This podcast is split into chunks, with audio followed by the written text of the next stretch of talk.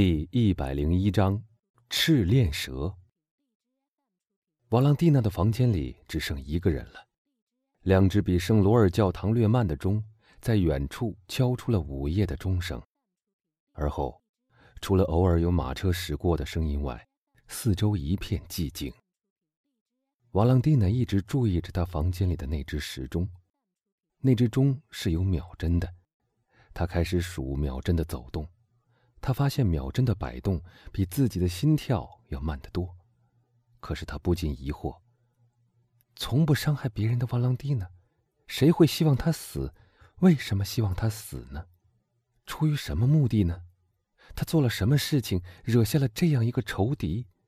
他当然睡不着，一个可怕的念头在他的脑子里盘旋，就是有一个人企图来谋杀他，而那个人又要来了。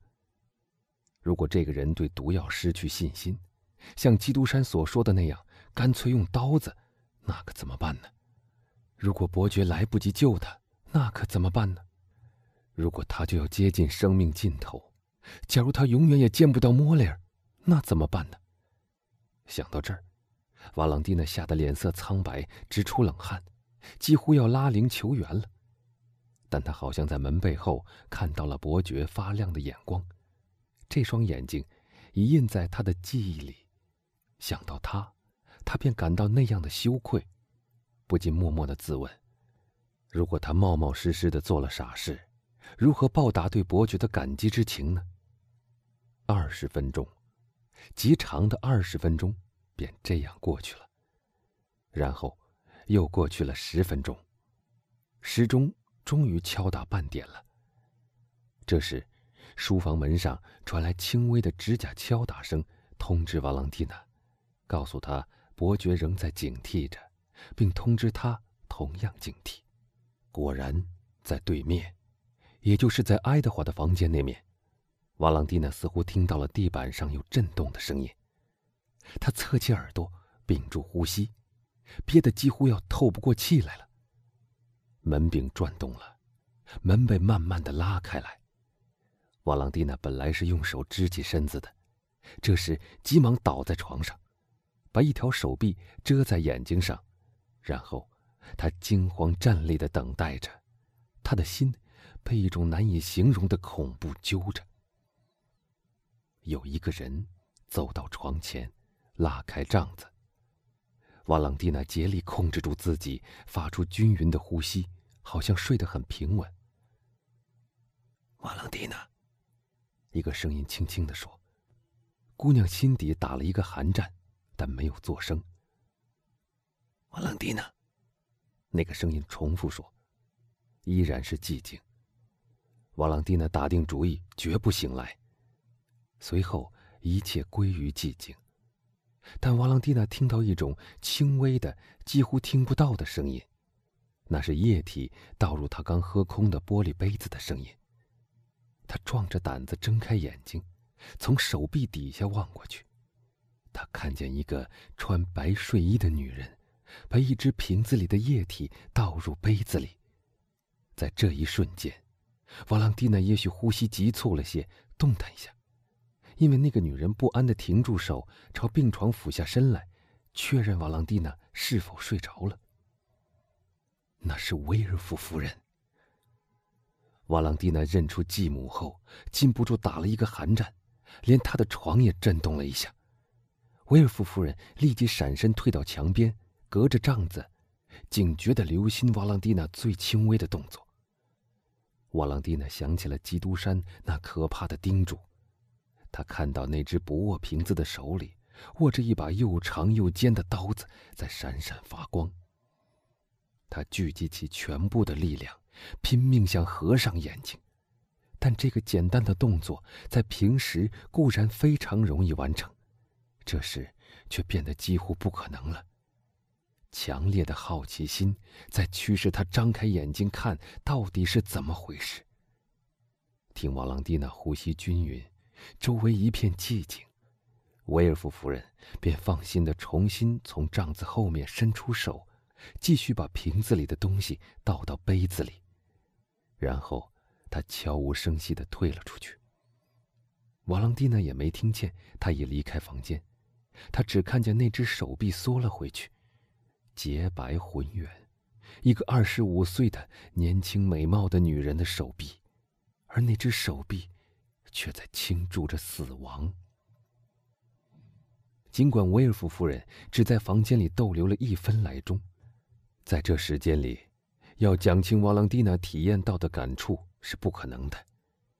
书房门上的敲打声。把那青年女郎从近乎麻木的痴呆状态中惊醒了过来，她吃力地抬起头，那扇门又无声地打开，基督山伯爵出现了。怎么样？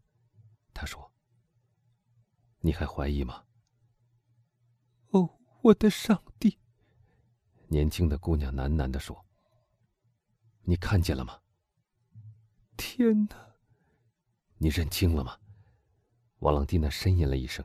“哦，是的。”他说，“我看见了，但我无法相信。”那么，你情愿死，而且情愿马西米兰也死吗？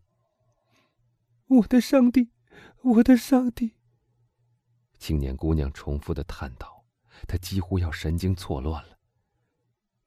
难道我不能离开这个家？我不能逃走吗？瓦朗蒂娜，那只对你下毒的手将跟着你到任何地方，你的仆人将受金钱的笼络，死神将以各种形式降临到你的身上，即使你喝泉水、吃树上摘下来的果子，都可能有危险。你不是说过，祖父的预防措施已中和了毒药的毒性吗？是的。那只能应付一种毒药，毒药是可以改换的，或是增加分量。他拿起那只杯子，用嘴唇抿了一下。瞧，他已经这样做了。他说：“不再用木鳖精，而用纳可汀了。我可以从溶解它的酒精味上辨出它的存在。如果你把维尔夫夫人倒在你杯子里的东西喝下去，那么，瓦朗蒂呢？瓦朗蒂呢？”你已经完了。但是，青年女郎喊道：“他为什么要害死我呢？为什么？难道你竟这样仁慈、这样善良、这样没有防人之心，到现在还不明白吗？瓦朗蒂呢？不，我从来没有伤害过他。但是你有钱呀，瓦朗蒂娜，你每年有二十万法郎的收入，而你妨碍了他的儿子享受那二十万。”怎么能这么说呢？我的财产又不是他的，那是我的外公外婆留给我的呀。当然了，正是为了这个原因，圣梅朗先生夫妇才会去世。正是为了这个原因，努瓦迪埃先生在立你做他的继承人的当天就成为谋害的对象。现在轮到你死了，这样的话，你的父亲会继承你的财产，而你的弟弟。作为独子，将从你父亲的手里继承到那笔财产。爱德华，可怜的孩子，他犯的罪都是为了他吗？那么你总算明白了。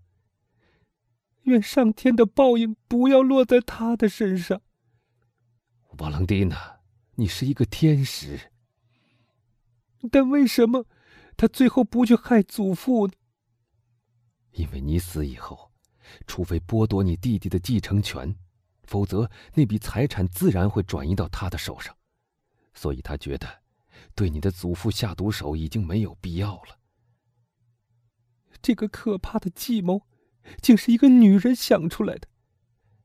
你记不记得，在比鲁沙波士蒂旅馆的凉棚，有一个身穿棕色大衣的人？你的继母曾问他，托夫纳毒水。哼，从那个时候起。那个恶毒的计划就渐渐的在他的脑子里酝酿成熟了。啊，那么真的，阁下？那温柔的姑娘满面泪痕的说：“那么我是注定要死的了。”不，瓦朗蒂娜，我已经识破了他们的阴谋，你的敌人已经被识破了，我们已知道他，你可以活下去，瓦朗蒂娜，你可以幸福的活下去。并且使一颗高贵的心得到幸福。但要得到这一切，你必须完全相信我。请吩咐吧，阁下，我该怎么做？你必须不加思索的照我所说的去做。哦，上帝为我作证！瓦朗蒂娜喊道：“如果我只是一个人，我情愿让自己去死。”你不能相信任何人，甚至连你的父亲也不能相信。我的父亲与这个可怕的阴谋毫不相干，是吗，阁下？瓦朗蒂娜把双手合在一起问：“没有。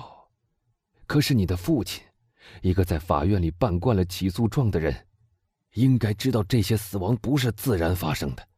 本来应该是他守在你的身边，应该由他站在我这个位置。”应该由他来倒空那只杯子，应该由他来对付那个凶手。魔鬼对魔鬼嘛，他低声的说了最后一句话。阁下，瓦朗蒂娜说：“我会尽力活下去。我的祖父和马西米兰，他们深爱着我，他们的生命悬在我的身上。我会照顾他们，像我照顾你一样。”好吧，阁下，我听你的吩咐。他又压低声音说：“哦，天哪，我会出什么事的？不管出什么事，瓦朗蒂娜，都不要怕。如果你醒来的时候自己不知道在什么地方，还是不要怕。即使你发现自己躺在坟墓里或棺材里，那时你得提醒自己：此时此刻，一位朋友，一个父亲为我。”马西米兰的幸福而活着的父亲，正在守护着我。啊，多么可怕的场景啊！瓦朗蒂娜，你愿意揭发你继母的阴谋吗？我情愿死一百次。哦，是的，情愿死。不，你不会死的。你肯答应我，不管遇见什么情形，你绝不抱怨，都抱有希望吗？我会想到马西米兰。你是我喜爱的好孩子，瓦朗蒂娜。只有我一个人能救你，而我一定会救出你的。瓦朗蒂娜害怕之极，合拢双手，她觉得这是求上帝赐她勇气的时候了。于是她开始祈祷。当她在这样断断续续的祈祷的时候，他忘记了他那雪白的肩头只有他的长头发遮盖着。忘记了可以从他睡衣的花边缝里看见他那令人心跳的胸脯。基督山轻轻地把手按在那青年姑娘的手臂上，把天鹅绒的毯子拉来盖到她的颈部，带着爱的笑容说：“我的孩子，相信我对你的真情，像你相信上帝的仁慈和马西米兰的爱情一样。”然后，他从背心口袋里。摸出那只翡翠小盒子，揭开金盖，从里面取出一粒豌豆般大小的药丸，放在他的手里。瓦朗蒂娜拿了那粒药丸，神情专注地望着伯爵。在他这位勇敢的保护人脸上，有一种神圣庄严和权威的光芒。他的眼光向他询问。是的，他说。